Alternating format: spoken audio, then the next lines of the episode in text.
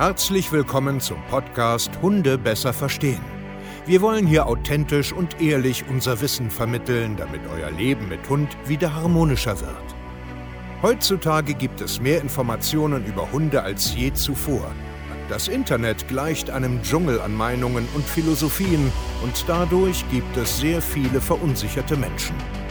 Damit ihr wieder Licht am Ende des Tunnels seht, nehmen wir euch an die Hand und begleiten euch durch diesen Dschungel. Wir räumen auf. Wir geben euch Wissen, Mindset, Strategien. Dem Hund zuliebe.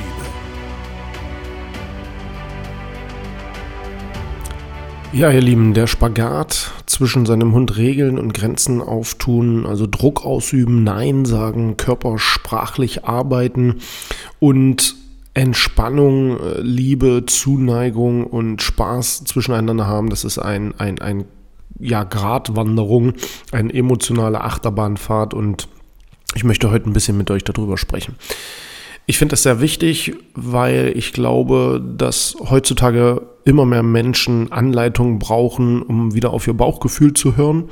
Zwischen Erziehung und Loslassen. Also, ne, ich, ich habe Einfluss auf jemanden, ich erziehe jemanden und ich lasse wieder los. Du darfst sein, ich darf sein, wir beide dürfen sein, ist heutzutage so dermaßen irgendwie aus der Balance irgendwie so, so seltsam. Ich finde es mittlerweile wirklich seltsam. Also ich bewege mich ja viel im Kosmos zwischen normalen Hundehaltern, äh, Menschen, die schon äh, gute Trainings bei uns absolviert haben und anders denken und äh, äh, Kollegen und der normalen Bevölkerung. Und ich finde, es ist so chaotisch. Ja, also das habe ich ja schon öfters hier in diesem Podcast erzählt dass ich so finde, dass die Gesellschaft so völlig durcheinander ist, so orientierungslos. Und deswegen möchte ich mit dir da heute auch nochmal drüber sprechen. Wir haben ja vor kurzem unser, unser Live-Webinar zum Thema Führungsmentalität äh, gemacht. Wir werden euch äh, unter diesem Podcast auch einen Link packen. Das kann man nämlich äh, auch jetzt im Anschluss noch äh, erwerben und sich äh, reinziehen. So sind über zweieinhalb Stunden geiler Content. tatsächlich auch im Live-Webinar mit Praxis-Videoanleitung, wie ich mit Hey Hey so ein bisschen arbeite und was zeige. Ähm, war total geil. Wir haben extrem gutes Feedback bekommen über, also knapp 500 Leute circa waren dabei. Ähm, war richtig geil. Wie gesagt, es gibt eine Aufzeichnung dazu und hier haben wir auch im Anschluss und auch während des Webinars unheimlich starkes Feedback bekommen. Ah, okay, so, okay, okay, okay, jetzt verstehe ich das alles viel, viel besser. Es geht bei dem Thema Führungsmentalität halt auch ganz einfach darum, dass man sich dessen einfach erstmal grundsätzlich bewusst ist, dass man seinen Hund führen muss. Punkt, Ende aus. Und das erkläre ich da auch, warum. Da gibt es viele Beispiele, wie man mit Kindern umgeht, wie es auf Arbeit abläuft, was Führung an sich als Definition überhaupt bedeutet.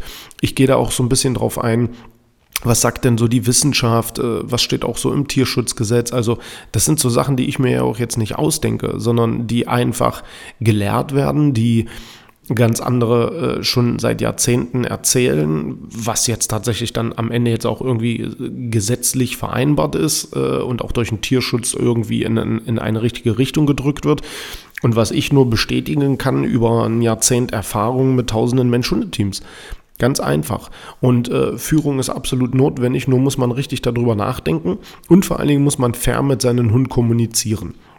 Und es gibt immer so dieses, dieses Paradebeispiel. Es gibt Menschen da draußen, die führen ohne Ende, die üben Druck aus ohne Ende, die sind zu ihrem Hund extrem ätzend, äh, der darf gar nichts mehr und es gibt eine Million Grenzen und Regeln und der darf nur noch atmen und so weiter. Und das finde ich ganz, ganz schlimm.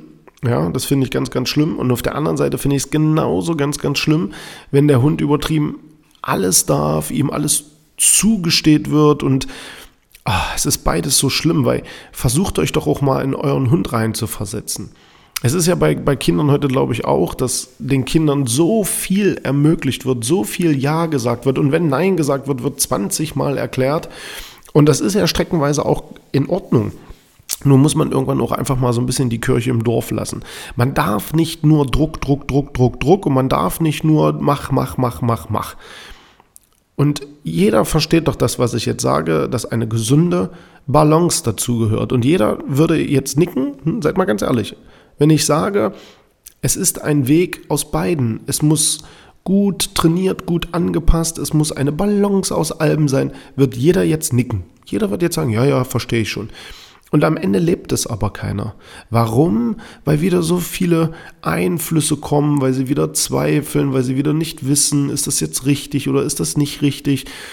Und versucht doch einfach mal viel, viel mehr euch in euren Hund reinzudenken und in euch selbst reinzudenken. Das ist das, was viele Kunden bei uns durch unsere Zoom-Call-Gespräche auch immer wieder, wo ich immer sage, wie, wie, wie fühlt sich das an? Stell dir mal vor, wie fühlt sich das denn an? Wie würde sich denn das für dich anfühlen? Und wir haben ja beinahe täglich auch Kunden bei uns. Ne? Also wir arbeiten ja zu 90 Prozent digital, weil das absolut funktioniert. Also ich muss nicht bei dir vor Ort sein, um dir helfen zu können. Das funktioniert super. Nichtsdestotrotz kommen immer Kunden mal zu uns, weil wir Hund-Hund-Kommunikation irgendwie beobachten und analysieren wollen, weil wir vielleicht äh, irgendwelche Problemchen haben, wo, wo ich mich mal reindenken muss, wo ich den Hund mal übernehmen muss. Und das macht halt richtig, äh, richtig, richtig Spaß. Und ich hatte jetzt vor kurzem wieder ein Beratungsgespräch, wo es um einen jungen Hund geht, der dauerhaft aufgeregt äh, ist, der rumfiebt und gestresst ist. Und seit einem Jahr trainieren sie mit diesem Hund Impulskontrolle, Frustrationstoleranz auf dem Hundeplatz, in der Stadt und überall. Und es wird ein Stückchen besser, aber stagniert gefühlt ein halbes Jahr. Und dann ist jetzt so die Frage, okay, was, was, was tut ihr denn eigentlich da? So, und dann, also, ne, das heißt, wir machen eine, eine Ruheübung, der Hund wird einigermaßen ruhig, weil er Hunde sieht, fängt gerade an, nicht mehr so zu fiepen und dann wird er belohnt durch ein Spiel. Und danach habe ich gesagt, jetzt, jetzt, jetzt sei doch mal ganz ehrlich. Versuch dich mal ganz kurz in deinen Hund reinzudenken und in die Situation und versetz dich mal in die Lage. Jetzt bin ich gerade ruhig, einigermaßen. Also innerlich noch nicht, aber äußerlich fange ich an, gerade runterzufahren. Und jetzt machst du eine Party und spielst mit mir. Was passiert denn jetzt mit mir? Stell dir doch vor, du sagst einen sechsjährigen Jungen, der am Esstisch sitzt, hör bitte auf zu zappeln, iss bitte in Ruhe dein Essen. Und jetzt fängt er an, gerade ruhig zu sein und plötzlich stehst du auf und feierst die übelste Party, nimmst ihn hoch, drückst ihn, gibst ihm 10 Euro, schüttest einen Liter Cola rein und sagst, das hast du so geil gemacht. Und kann er jetzt lernen, ruhig zu sein? Kann er, wird er jetzt verstehen, dass Ruhe das große Ziel ist? Nein, natürlich nicht. Und genauso ist es, wenn du deinen Hund führst über massenhaften Druck.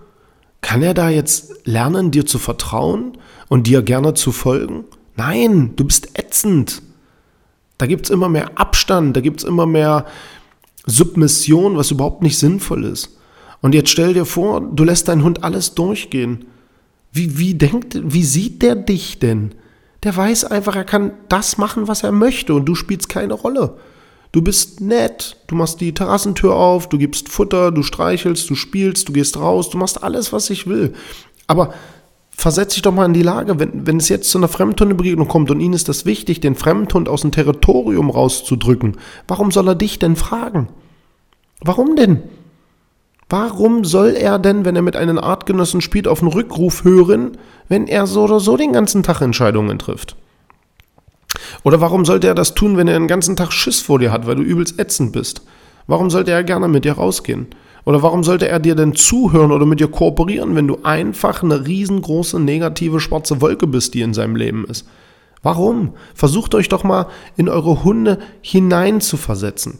Und jetzt stell dir mal vor, wie, wie möchtest du denn behandelt werden? Ich zum Beispiel weiß aus der Arbeit früher, aus dem Sportverein früher, ja, aus der, äh, äh, ich sag jetzt mal, aus der Perspektive von vielen Vereinen, was jetzt nicht nur Sport ist, ähm, wie möchte man denn selbst behandelt werden? Man möchte vernünftig erklärt bekommen, das sind die Regeln und Grenzen, hier dürfen wir uns so und so frei bewegen, hier haben wir Spaß, hier kommunizieren wir miteinander, das sind hier No-Gos, hier gibt es eine Diskussion und am Ende ist es eine Balance und eine vernünftige Erklärung mit einer vernünftigen Stimmung zwischen so nicht und das ist total in Ordnung. Und das ist eigentlich so simpel, dass es schon wieder so schwer für die meisten Menschen da draußen ist. Eine Balance seinem Hund zu sagen, lass den Scheiß jetzt, sonst komme ich und dann gibt es richtig Ärger. Zwischen ich liebe dich, komm, wir gehen spielen, du darfst dich frei bewegen, bis hierhin. Und es ist so simpel. Für Leute, die wirklich mit vielen, vielen Hunden leben, die wissen ganz genau, was ich meine. Für die ist das alles so einfach und so mühselig und so hart, Menschen das zu erklären. Wisst ihr, warum es so wenig gute Hundetrainer gibt? Weil sie keinen Bock haben, das zu erklären, weil es so logisch ist weil sie keine Lust haben, diese verwirrten Menschen in die richtige Richtung zu bringen, weil es anstrengend ist, mental kaputte, durcheinander gebrachte Menschen wieder in die Spur zu bringen, weil sie alles hinterfragen. Und das ist anstrengend. Aber wir machen das gerne. www.hundetrainer-tiefkaio.de Ich freue mich, dich vielleicht bald in unserem Training begrüßen zu dürfen. Bis dahin und ciao.